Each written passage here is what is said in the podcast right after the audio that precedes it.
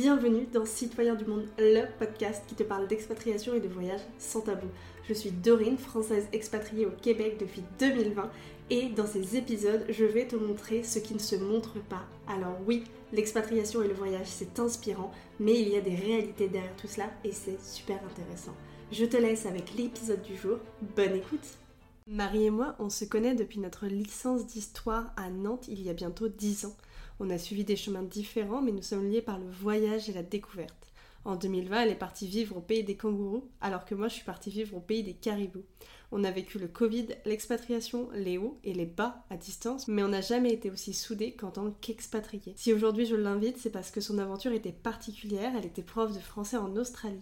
Pour ceux qui se demandent si on peut réellement travailler, gagner sa vie en étant francophone dans un pays anglophone, cet épisode vous inspirera, Maintenant, je vous laisse avec notre échange. Bonne écoute. Et bienvenue sur Citoyens du Monde. Aujourd'hui, je reçois une invitée spéciale, une invitée qui est à Madagascar et qui était avant en Australie. Cette invitée, c'était une amie, une amie de longue date et aujourd'hui, je suis heureuse de l'accueillir. Bienvenue Marie. Bonjour à tous, merci Dorine de me recevoir sur ton podcast. Eh bien écoute, je suis ravie, vraiment, ça me tenait à cœur quand j'ai lancé ce projet de, de t'avoir avec moi. Alors pour euh, les personnes qui vont nous écouter, euh, présente-toi un petit peu, euh, quel est ton parcours, ton parcours de voyage? Alors je suis Marie, j'ai 27 ans, je viens de l'ouest de la France. j'ai grandi en voyageant, surtout en Europe, depuis mes 3 ans.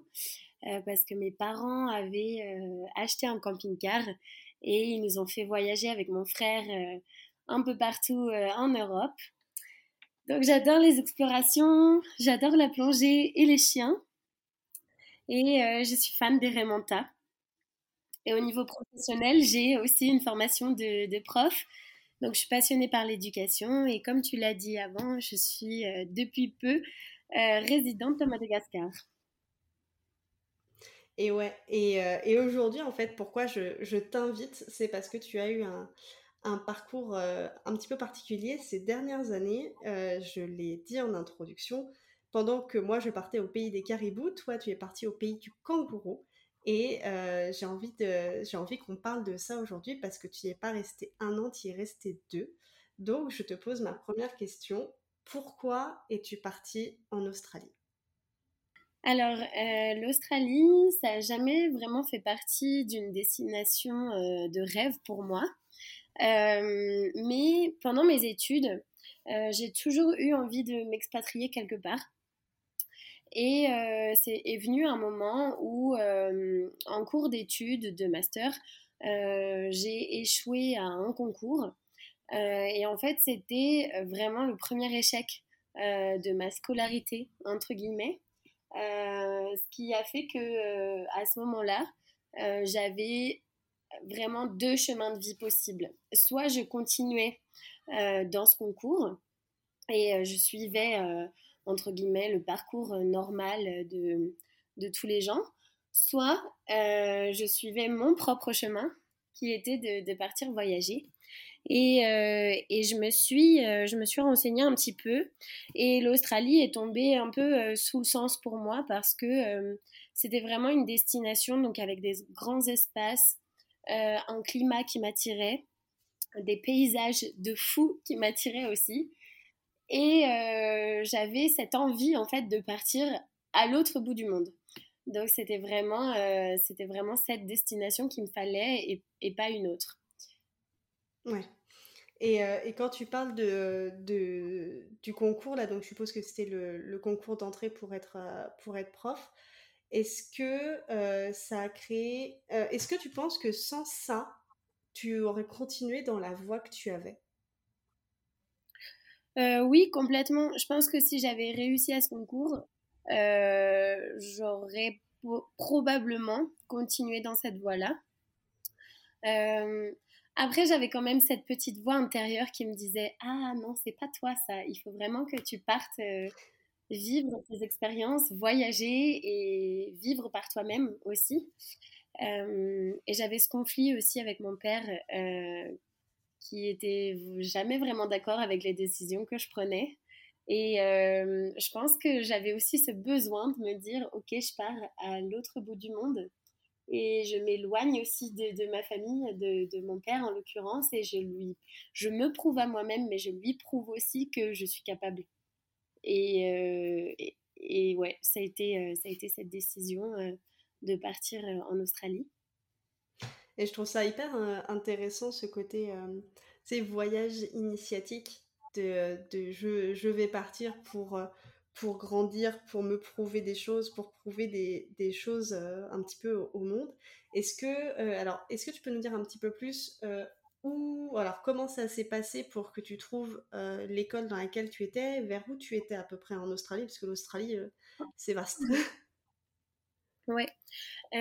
alors en fait, pendant mes études, donc il me semble que c'était en première année de master, j'ai participé à un programme qui s'appelle le CIEP, anciennement, parce que maintenant je crois que c'est un nouveau nom, que ça s'appelle France Éducation Internationale. Euh, et en fait, c'est quelque chose que j'avais entendu parler euh, quand j'avais euh, vraiment 12-13 ans, quelque chose comme ça. Et donc, le travail consistait à être assistante de français à l'étranger. Et c'était vraiment quelque chose que j'avais gardé en tête. Et j'avais continué ma scolarité en me disant ah ouais ça c'était vraiment cool et tout. Et vient donc le, bac, j'ai 18 ans, ok, qu'est-ce que je fais après? Vers quoi je m'oriente Et c'est à ce moment-là où j'ai décidé de, de m'orienter vers l'éducation. Et, et en fait, pendant ce master, ce programme m'est revenu en tête. Et, et, je me suis dit, ah, mais oui, mais ça, ça existe parce que j'avais absolument envie d'enseigner à l'étranger. Mais quand on lit sur les sites internet, enseigner à l'étranger, euh, c'est quasiment impossible parce qu'il faut être euh, euh, titulaire, il faut avoir trois ans d'expérience au minimum. Enfin voilà, c'est quelque chose qui paraît impossible quand on est un jeune prof débutant. Et moi, je me disais, ouais, mais en fait, j'ai envie de partir là, maintenant, quoi. Donc, comment je fais? Et j'ai postulé à ce programme. Euh, il y a énormément de, destinations possibles. Euh, donc j'avais choisi ma destination en Australie. Il faut savoir qu'il y a des critères euh, pour postuler à ce programme-là. L'un des critères qui me revient en tête, c'est qu'il faut être encore étudiant. Donc moi, c'était le cas parce que du coup, j'ai postulé en M1 et en fait, je suis partie après mon M2. Enfin, à la fin de mon M1, j'ai postulé début M2. Donc, euh, donc en fait, c'était euh, c'était encore le cas. J'étais encore étudiante et rattachée à une université française. Il y a d'autres critères, euh, notamment des critères financiers pour certaines destinations, parce qu'on ne peut pas être envoyé en Australie sans un rond, parce qu'il faut que toi, tu payes ton billet d'avion. Donc c'est compliqué. Ben ouais, c'est normal. Euh, et puis, euh, donc j'ai postulé euh, à, à, ce programme. J'avais fait une lettre de motivation. Fallait le faire en français, en anglais. Et puis, quand tu choisissais ta destination, tu avais des vœux. Et moi, je voulais absolument aller en Australie. Et j'avais fait le vœu, en fait, d'être à la fois en ville ou en campagne. Et en fait, je ne me rendais pas compte de ce que c'était la campagne australienne. Mais en fait, c'est le, c'est le bush australien, donc c'est le désert, il n'y a rien. et ça, c'est quelque chose que j'ai découvert en fait euh, via ce programme-là, parce que donc quelques mois après avoir postulé, euh, j'ai reçu une réponse euh, positive et, et puis j'ai organisé mon voyage pour partir en Australie. Donc on m'avait affecté dans deux écoles, donc sur l'ouest australien, euh, et alors, il y avait une école dans le village de Parabourdou. Parabourdou est complètement paumé dans le bush australien. Donc, c'est vraiment un village de 400 habitants à peu près. Euh, il y a énormément de, personnes qui travaillent dans les mines. Euh, et puis, en fait, c'est un village qui est vraiment perdu, c'est-à-dire qu'on peut faire 500 km d'un côté au nord, à l'ouest, à l'est ou au sud, euh, on ne trouvera personne. Et il faut vraiment faire euh, vraiment 500 km avant de trouver une ville qui ressemble plus ou moins à Parabourdou, mais qui cette fois est sur la côte, quoi. Ok, donc. Sinon, la, la, la, grande ville la plus proche, en fait, la grande ville de l'État, au final, c'est Perth. Donc, qui là se trouve au sud de l'État, alors que Parabourdou se trouve au nord. C'est le programme depuis tes 12-13 ans, en étant enfin, le programme d'assistant euh, de langue. Et euh, pendant mhm. ton master, tu as réentendu parler du programme. Donc, ce que tu as fait, c'est que tu t'es euh, inscrite pendant ton M1 pour être sûre d'être rattachée à une université. Et à la fin, et ensuite, quand tu as été sélectionnée, en fait, tu pouvais être, enfin, t'étais rattachée à une université, donc tu avais le droit de partir. Oui, exactement. Et je suis partie vraiment à la fin de mon M2 quand j'ai validé mon master. Ouais, ok. Ben, je, je me souviens de, de, cette période où justement tu, tu préparais ton, ton départ. J'étais passée, euh, j'étais passée chez toi, il y avait déjà les, les bouquins sur l'Australie et tout. Euh. Oui. Pendant que moi je préparais mon, mon départ au Grand Nord. Oui, c'est vrai, je m'en rappelle. Mais c'est vrai que c'était un voyage préparé et en même temps pas trop préparé parce que j'essayais de me préparer, mais en même temps, je ne savais pas du tout à quoi m'attendre. Et au final, j'ai tout découvert sur place. Et moi, je suis le genre de personne qui va acheter un bouquin sur un pays, mais en fait, qui va le lire une fois que je suis dans le pays. Je ne vais pas le lire avant, et du coup, je ne vais pas me renseigner avant sur ce qu'il y a à faire, ou sur les villes, ou sur la géographie, et tout ça. Je vais vraiment apprendre euh, sur place. Donc, ouais. euh, j'étais préparée, mais un peu à l'aveugle quand même. et, euh, et, justement, c'est sur ça que je voulais en venir. Comment, euh, quand tu es arrivé là-bas, euh, comment ça s'est passé? Quelles ont été tes premières impressions? En fait, qu'est-ce que, que la Marie du fraîchement sortie de, de l'avion s'est dit? Alors, j'ai eu la chance de partir les trois premières semaines de mon voyage avec une de mes amies qui s'appelle Odeline et c'est ma travel mate. et du coup, euh, en fait, on a découvert l'Australie vraiment toutes les deux.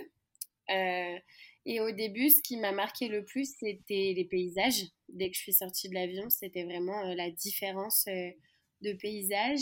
Et puis aussi le jet lag, la fatigue, la fatigue de l'avion, le décalage horaire. les deux premiers jours, c'est vrai que ça a été un peu un peu compliqué de s'acclimater. Et puis, on avait un timing assez serré avec Odeline parce qu'on voulait voyager vraiment toutes les deux pendant trois semaines, qu'on avait fait un petit itinéraire quand même. Et en fait, je voulais absolument euh, acheter une voiture le plus rapidement possible. Ce que j'ai fait en une journée. Euh, c'est la première voiture que j'ai visitée, c'est la première voiture que j'ai achetée, boum. Et une heure après, on avait notre sac dans la voiture et on était parti euh, vers le sud parce qu'on avait quatre jours devant nous pour faire une boucle du sud. Sauf que, en tant que bonne européenne, on voit l'Australie sur une carte, on s'est dit oui, faire une boucle de 3000 km facile en, une, en quatre jours. Bon, on est quand même en Australie, les distances sont énormes. Et en fait, euh, c'est un, un, voyage que j'ai refait par la suite, mais cette fois-ci, je l'avais refait en deux semaines, histoire de vraiment profiter, de voyager, de rencontrer, de visiter, parce qu'en quatre jours, c'est juste impossible et je ne sais toujours pas comment on a fait en fait. Ouais, mais je, je comprends tout à fait cette, euh, cette problématique de se dire euh, non, mais t'inquiète, c'est pas si loin, c'est pas si grand, alors que euh, la réalité, c'est que quand tu es dans des pays euh, en Australie ou, euh, ou, pour ma part au Canada, en fait, les distances, ça veut plus, ça veut plus dire la même chose par rapport à ce qu'on connaît en France, le temps de route aussi. donc oui, c'est assez. Je comprends tout à fait que vous soyez un petit peu prise, prise là-dedans. Et que c'est la même chose pour toi au, Canada, mais en Australie, c'est des longues lignes droites où il n'y a rien. Donc, tu t'ennuies au volant. mais oui. C'est vraiment dangereux, en fait. Donc, euh, puis les ah ouais, non, non, mais je suis d'accord avec toi. Les, les, les kangourous, euh, parce que euh, le matin très tôt jusqu'à la tombée de la nuit, en fait, les, les kangourous, à partir du, de la golden hour, en fait, commencent à traverser les routes. Donc ça devient dangereux. Et en fait, on s'était dit oui, non, mais c'est bon, on va les éviter. Mais en fait, c'est compliqué d'éviter des kangourous sur la route. Donc, euh, Est-ce que vous avez pris un kangourou? On a failli s'en prendre à un. Euh, on l'a évité à quelques centimètres, quoi. ouais. Ah ouais, non, c'est vraiment, euh, c'est vraiment un, autre monde par rapport à, par rapport à ce qu'on connaît en tant que, en tant que, que bons Européens. Et, euh, et une fois ce voyage fait, Odeline repart. Ouais. Et, euh, et toi, et toi, t'es où et, euh, et c'est quoi la suite à ce moment-là?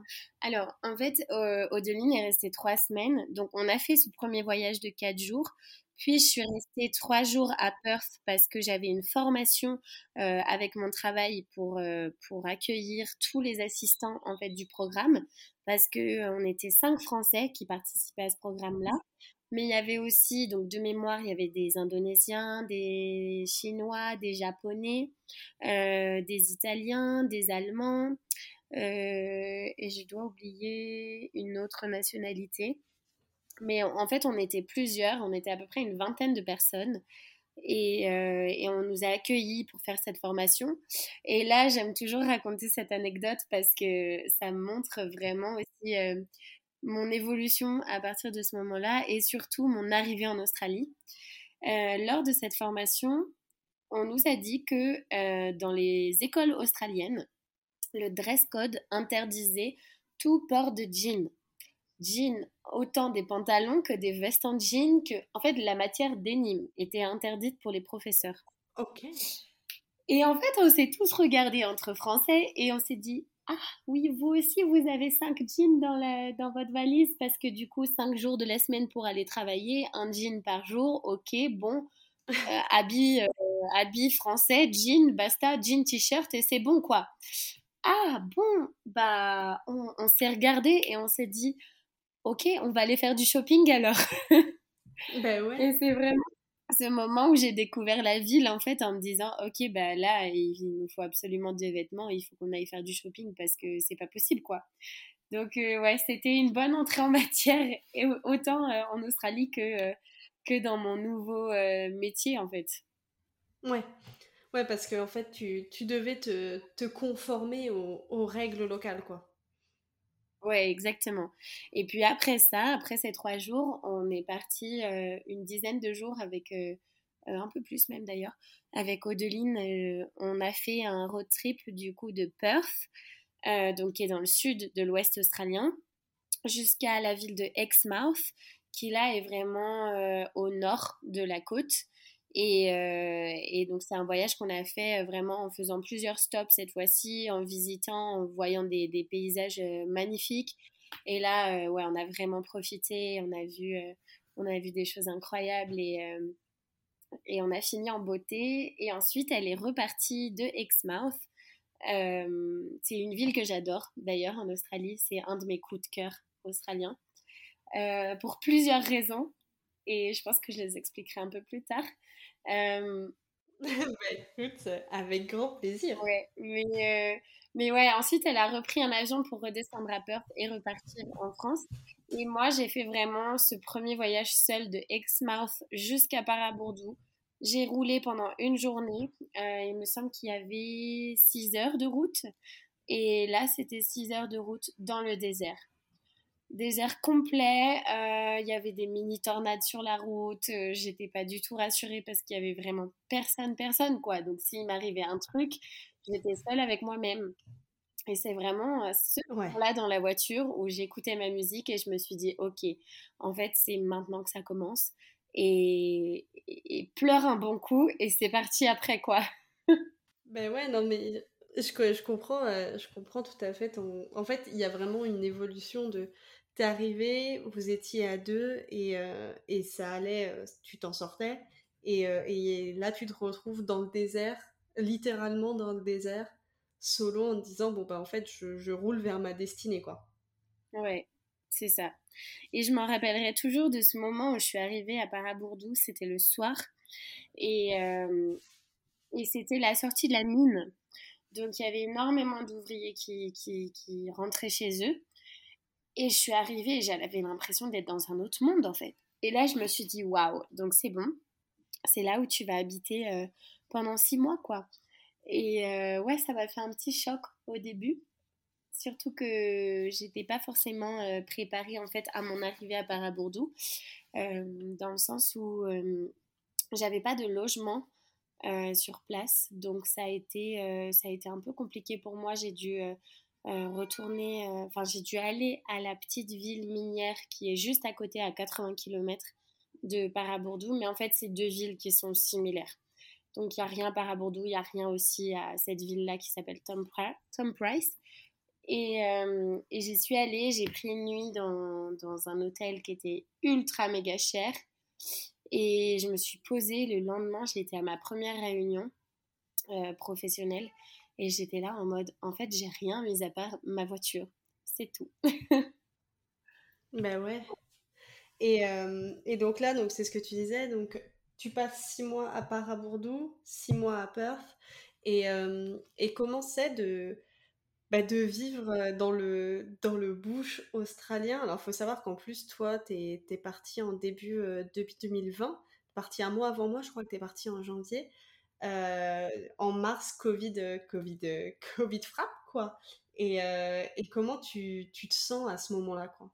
Bah, au début, euh, c'est super en fait parce que, parce que j'apprends énormément de choses. Déjà, j'apprends à vivre dans le désert. Euh, j'apprends à, à, vivre aussi euh, seule dans une petite maison. j'ai un jardin où j'ai des serpents dedans en fait parce que de l'autre côté de mon jardin, c'est juste le désert à perte de vue. Euh, donc euh, j'apprends qu'il y a des, métiers qui n'existent pas euh, en France, comme un attrapeur de serpents. Quand tu as des serpents dans ton jardin, tu peux, être, tu peux appeler ce monsieur qui vient chez toi pour, récupérer le serpent et le, et le, mettre, enfin le, le, redéposer dans un endroit un peu plus safe, autant pour les hommes que pour, que pour lui. Donc, donc ouais, on apprend plein de choses et puis je fais pas mal de rencontres aussi parce que dans cette petite ville, il y a euh, beaucoup de filles au pair françaises qui viennent. Donc euh, il y a un moment, on se retrouve, on est cinq françaises à peu près du même âge, donc euh, on vit l'expérience en même temps et c'est super chouette.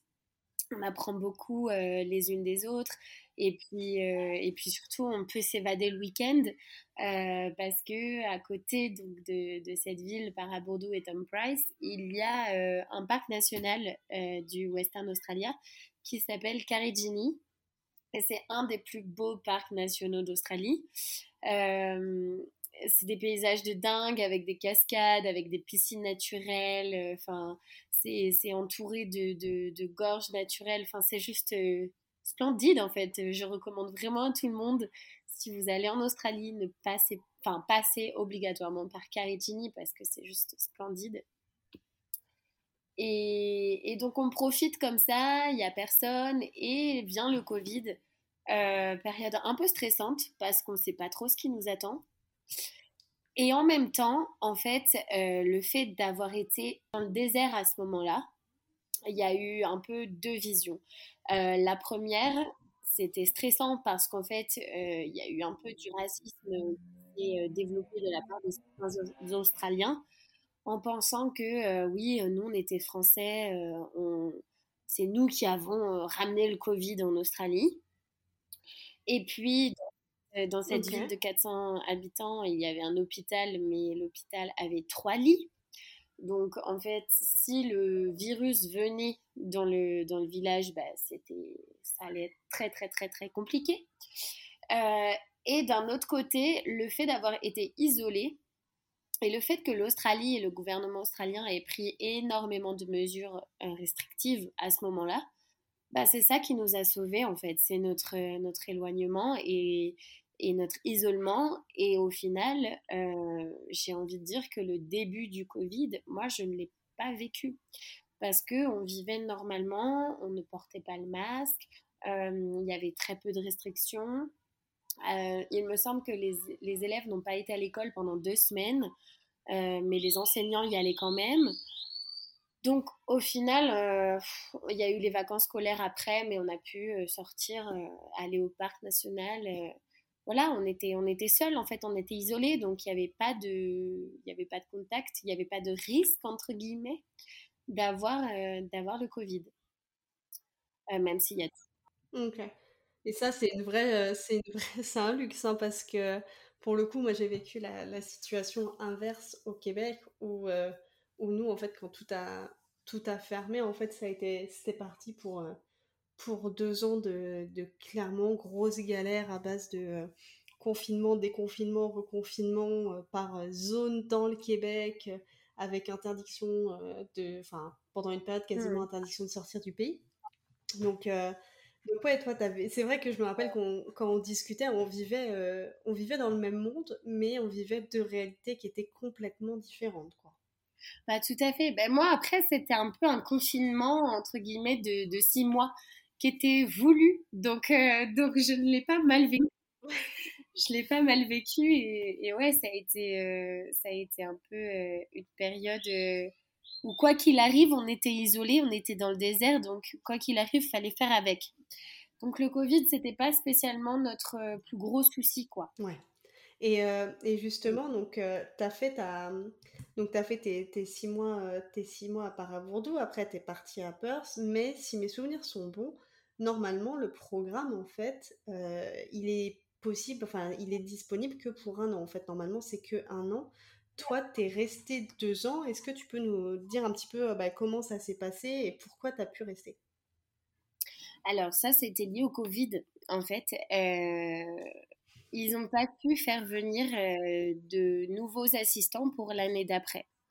Euh, parce que les restrictions, autant en France qu'en Australie, ne permettaient pas en fait d'envoyer un nouveau groupe de personnes.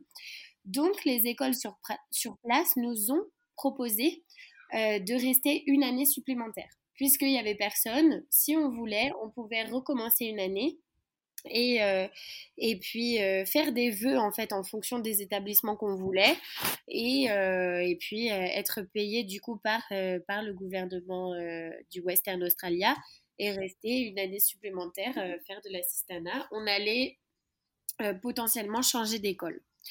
Et moi, j'ai pris la décision de rester pourquoi? Parce que euh, je pense que j'avais pas vécu tout ce que j'avais à vivre en fait.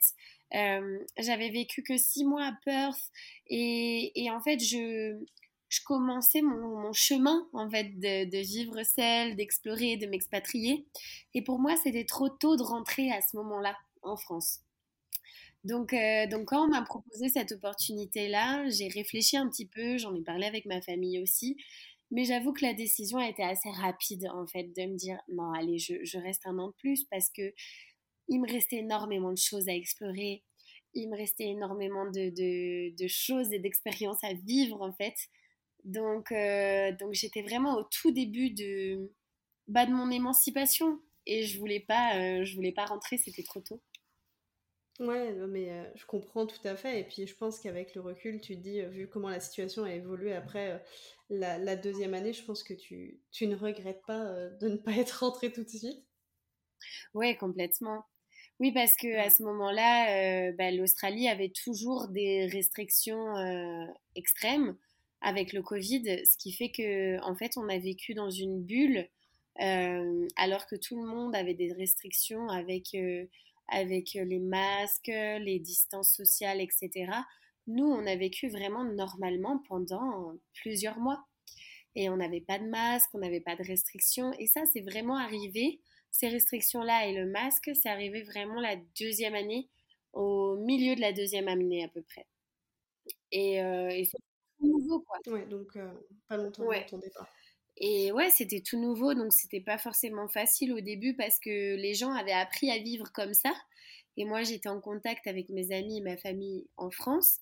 Euh, mais même toi aussi qui étais au Canada, qui avait appris à vivre comme ça. Et moi, j'apprenais à vivre avec les masques, avec les restrictions, avec le Covid, vraiment un an et demi après tout le monde. Donc c'était pas c'était pas évident au début et surtout c'était pas évident de se dire ah ouais on est on est les seuls quoi. donc euh, donc faut qu'on s'adapte. Non non ben je ouais non je me rappelle bien de cette situation et, euh, et du coup pendant ce pendant cette deuxième année, euh, que tu mets toi-même sous le signe vraiment de, bah, ton émancipation, euh, qu'est-ce qu'elle t'a apporté cette année, autant euh, humainement qu'en termes de, voyage, d'expérience Qu'est-ce que tu as pu vraiment faire? Alors déjà, j'ai pu économiser un peu d'argent au cours de ma première année. Et donc la deuxième année, je me suis acheté une voiture euh, un peu plus euh, adaptée à mon voyage, euh, un peu plus grosse, un peu plus confortable. Je l'ai aménagée, j'ai construit un lit de place du coup à l'arrière. j'ai mis toutes mes affaires de camping, chose que dans ma première voiture je pouvais pas faire parce qu'elle était trop petite. Donc c'était un peu moins adapté. Et là, vraiment, à partir de ce moment-là, j'ai pu voyager, j'ai pu partir des week-ends seule, explorer, euh, faire du camping dans le bush. J'ai pu rencontrer des personnes aussi et voyager avec eux. Euh, j'ai pu aussi euh, rencontrer des Australiens et voyager aussi de cette manière-là avec eux.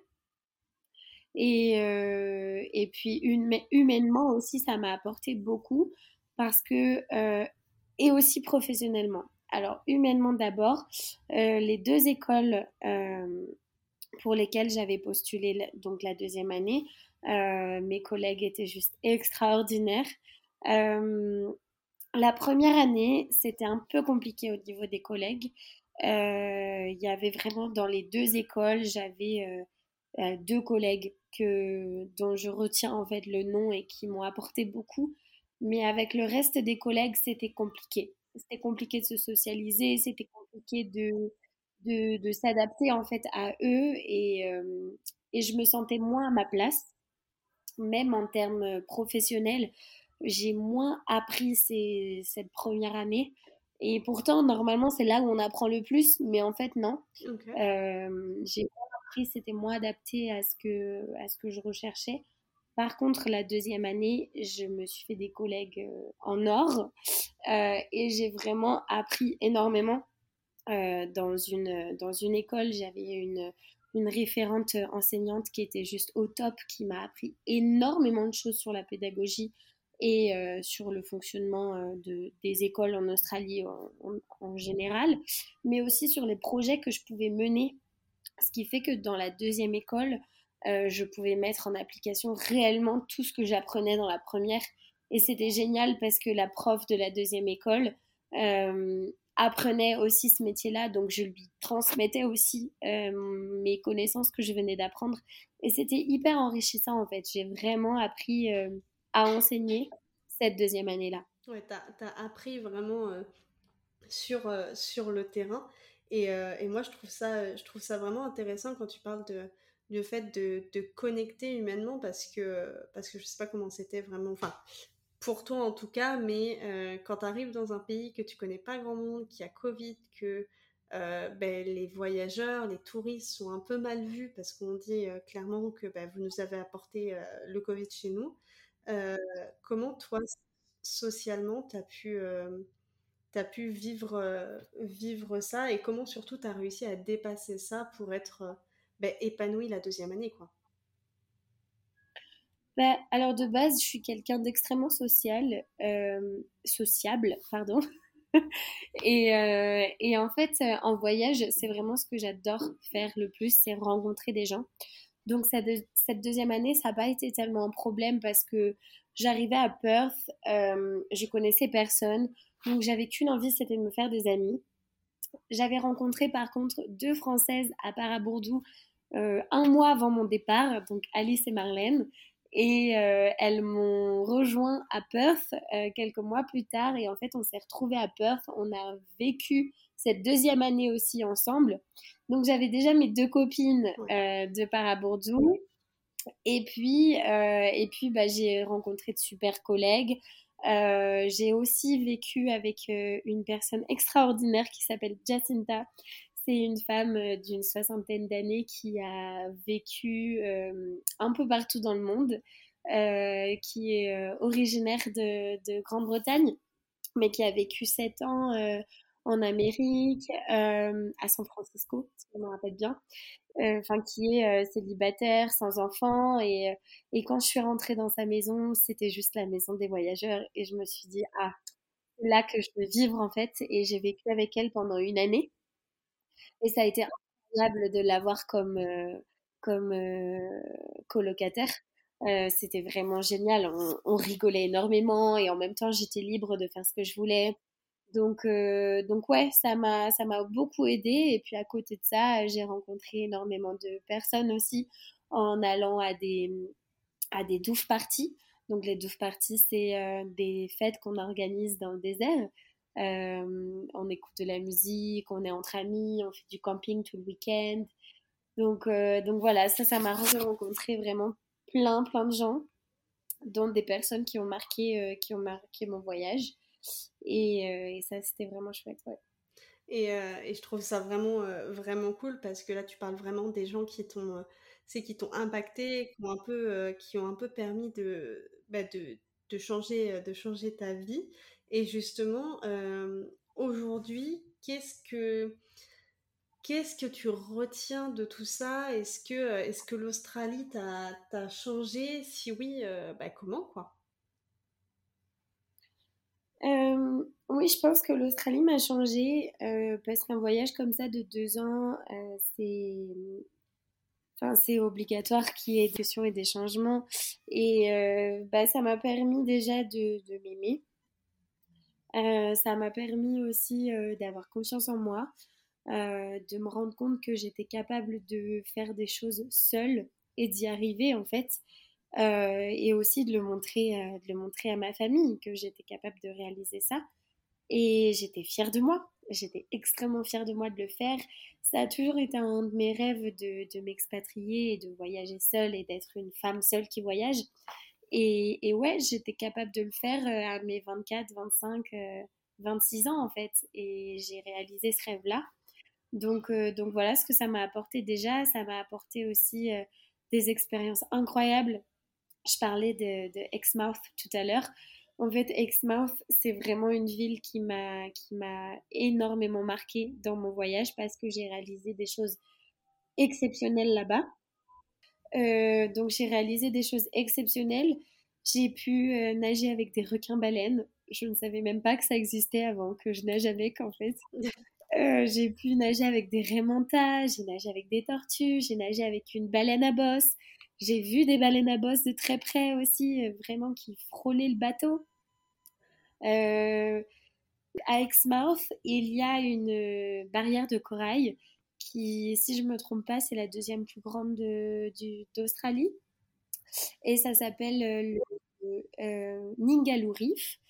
Et donc, euh, c'est juste une barrière de corail qu'on n'entend pas forcément en Australie parce que euh, parce qu'on entend tout le temps parler de la grande barrière de corail, mais il n'y a pas que ça.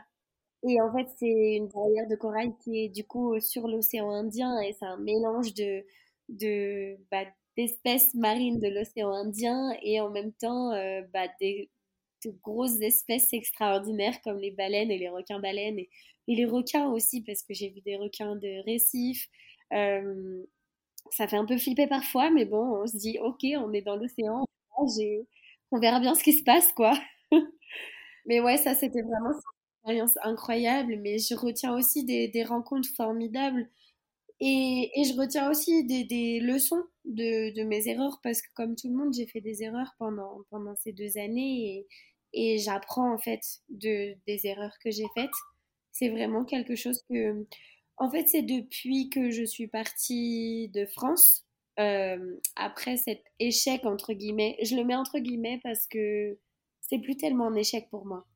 Mais cet échec de d'avoir raté ce concours, bah depuis ce moment-là, en fait, à chaque fois qu'il y avait quelque chose, un problème ou un obstacle ou quelque chose à surmonter, c'était forcément une leçon à en tirer, quoi. Ouais, euh, et, justement, est-ce que tu as, as, pour euh, les personnes qui nous écoutent et qui auraient envie de, de, venir en Australie, de vivre un petit peu une aventure euh, plus ou moins similaire à la tienne, est-ce que justement tu as as des leçons qui pourraient leur servir Pour s'adapter au pays, tu veux dire? Ouais, globalement, quelles, sont les, quelles sont les leçons ou les choses justement que bah, les, les, erreurs que tu as pu faire et les leçons que tu as pu tirer et qui pourraient servir à des gens qui veulent venir euh, en Australie? Alors, euh, quand on est en Australie, on entend souvent parler euh, des Français parce qu'ils n'ont pas forcément une très bonne réputation. Les Français qui vont en Australie, certains volent, certains voilà, dépassent un peu le cadre de la loi. c'est vraiment un un, un conseil à respecter absolument, et je parle d'expérience, il faut respecter la loi en Australie, point final. Parce qu'en fait, c'est pas comme en France. Euh, L'Australie est beaucoup plus stricte sur certaines choses et quand on respecte pas la loi et qu'on se fait prendre, euh, les conséquences sont beaucoup plus importantes qu'en France et ça a des répercussions après sur, euh, sur plein de choses. Donc, donc ouais, il vaut mieux respecter, respecter ça. après, il faut y aller aussi de façon détendue. Les Français, quand ils vont en Australie, sont pour la plupart extrêmement chauvins, sauf qu'il y a beaucoup d'Australiens chauvins aussi, donc parfois conflit. Euh, donc il vaut mieux être détendu et, être ouvert d'esprit et se dire ok qu'est-ce qui m'attend en Australie? Euh, un autre conseil aussi, surtout si on veut trouver du travail assez facilement et un bon travail, euh, c'est bien de savoir parler anglais quand on va en Australie parce que énormément de personnes voyagent ne voyagent et ne parlent pas anglais et se disent oui je vais apprendre sur le tas nanana c'est possible mais il faut avoir quelques bases quand même. C'est indispensable. On peut pas juste apprendre une, une langue sur le tas c'est trop long oui. donc oui on peut, on peut se dire qu'on a des bases en anglais british déjà, parce qu'il faut savoir que l'anglais australien est complètement différent de l'anglais américain ou british surtout au niveau de l'accent. Ça, je l'ai appris aussi. donc, euh, donc, ouais, il faut être préparé à ça et, euh, et puis il faut y aller détendu et être prêt à vivre n'importe quelle expérience. Ok, donc je récapitule pour, euh, pour les gens qui n'auraient pas compris. Respectez la loi, c'est important. ne soyez pas trop chauvin, ne cherchez pas à comparer l'Australie à la France. Dans tous les cas, ça ne vous servira jamais à rien. J'en parle en connaissance de cause parce que c'est la même chose à Montréal et au Québec. Et euh, surtout, ben, faut, euh, faut profiter de ce qui, ce qui vous arrive et être détendu. Ce que j'ai bien résumé. Ouais, exactement. Ah, bon, ben voilà, au moins vous savez, et surtout apprenez l'anglais avant de partir parce que sinon vous allez euh, galérer. Et en plus, je trouve qu'il n'y a rien de, de pire que d'arriver dans un pays dans lequel tu as vraiment genre, aucune connaissance de la langue parce que tu te retrouves vraiment, euh, je trouve, hyper vulnérable en vrai. Après, il y a des pays où ça va arriver forcément. Euh, par exemple, moi, à Madagascar, euh, je parle français et beaucoup de Malgaches parlent français, mais c'est pas la langue officielle. C'est la langue officielle avant, en fait, mais, mais en fait, le Malgache est la langue officielle, mais sauf que moi, quand je suis arrivée à Madagascar, je ne parlais pas un mot de Malgache. J'apprends petit. Mais tu vois, pour l'Australie, un pays comme l'anglais, euh, c'est une langue qu'on apprend à l'école euh, pendant euh, une quinzaine d'années. Et arriver et ne pas avoir un minimum de base, bah ouais, c'est pas, c'est pas cool en tant que français, je trouve. Donc, donc avoir un minimum de base. Ouais, non, non, mais c'est, sûr. Et puis en plus, bah là, je comprends parce que le, malgache, en plus, en particulier, était dans un voilà, c'est un petit peu, peut-être un peu plus compliqué, mais c'est sûr que, euh, en vrai, si vous partez en Australie euh, ou même que vous voyagez, euh, l'anglais, c'est la base, ça vous servira et ça vous sortira de, nombreux problèmes. et ça, je, peux le dire avec le vécu. Mais écoute, je trouve que c'est hyper intéressant ce, dont, on parle. On arrive tout doucement vers la fin de, notre épisode, en tout cas notre premier épisode, euh, on pourra en faire un deuxième parce que je pense qu'il y, a vraiment matière à, parler euh, des heures sur, euh, sur tes expériences de voyage et puis encore plus maintenant sur Mada. Est-ce que tu aurais un livre à conseiller aux personnes qui veulent partir à l'aventure, qui veulent s'expatrier, un livre qui toi t'a marqué? Alors déjà, j'aimerais recommander une, une auteure euh, c'est elle qui m'avait inspirée aussi à aller en Australie. Euh, c'est Sarah Marquis, c'est une auteure suisse, euh, qui a écrit plusieurs ouvrages, dont des expéditions qu'elle a, qu'elle a faites en Australie, seule pendant plusieurs mois à la marche, parce que c'est vraiment son thème d'expédition, en fait, de voyager en marchant. donc tous ces livres, je recommande vraiment tous ces livres. Mais après, vraiment, un ouvrage en particulier d'une autre auteure cette fois-ci, j'aimerais recommander euh, Les cinq regrets des personnes en fin de vie de Bonnie Ware. en fait, c'est une infirmière australienne, pour le coup, qui a recueilli les cinq regrets les plus courants des personnes âgées. Et en fait, je trouve que ce livre, il permet vraiment de prendre du recul sur la vie et de se concentrer sur, sur les choses importantes, sur le moment présent, sur, sur l'amour, la famille, l'amitié, la liberté, en fait, et, et de penser à, à des choses beaucoup plus simples qu'à nos problèmes, finalement. Ouais, je, trouve ça vraiment cool. Je, je, je, mettrai dans les, dans les notes de, de notre épisode les, les, deux ouvrages dont tu nous parles. Euh, et j'aimerais te poser la question, quel est le mot euh, qui, détri... ah, qui décrit, je vais y arriver, quel mot décrit euh, ton aventure avec le Ok. alors le mot, ça serait le mot West. Pourquoi le Ouest? Parce que euh, en fait, ça a relié mon voyage en Australie. L'Ouest, l'Ouest de la France, c'est là d'où je viens. Et, et l'Ouest australien, c'est là où j'ai vécu pendant deux ans, euh, même si j'ai été euh, sur l'Est euh, australien, j'en ai pas parlé parce qu'on pourrait parler de ça aussi pendant, pendant des heures, mais j'ai été aussi à Cairns, à Sydney et en Tasmanie, sur la côte, la côte Est australienne.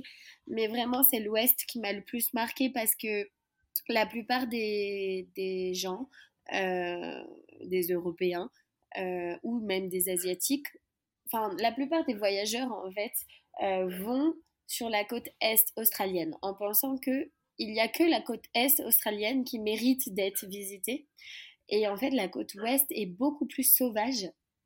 Et c'est moi celle qui m'a le plus marqué. Et en plus de ça, j'ai vécu pendant deux ans, mais, euh, mais c'était juste incroyable. Et c'est là aussi où, en fait, j'ai appris pendant mon expatriation à vivre euh, deux vies différentes autant à l'ouest en Australie qu'à l'ouest en France parce que je gardais contact avec mes amis, avec ma famille aussi.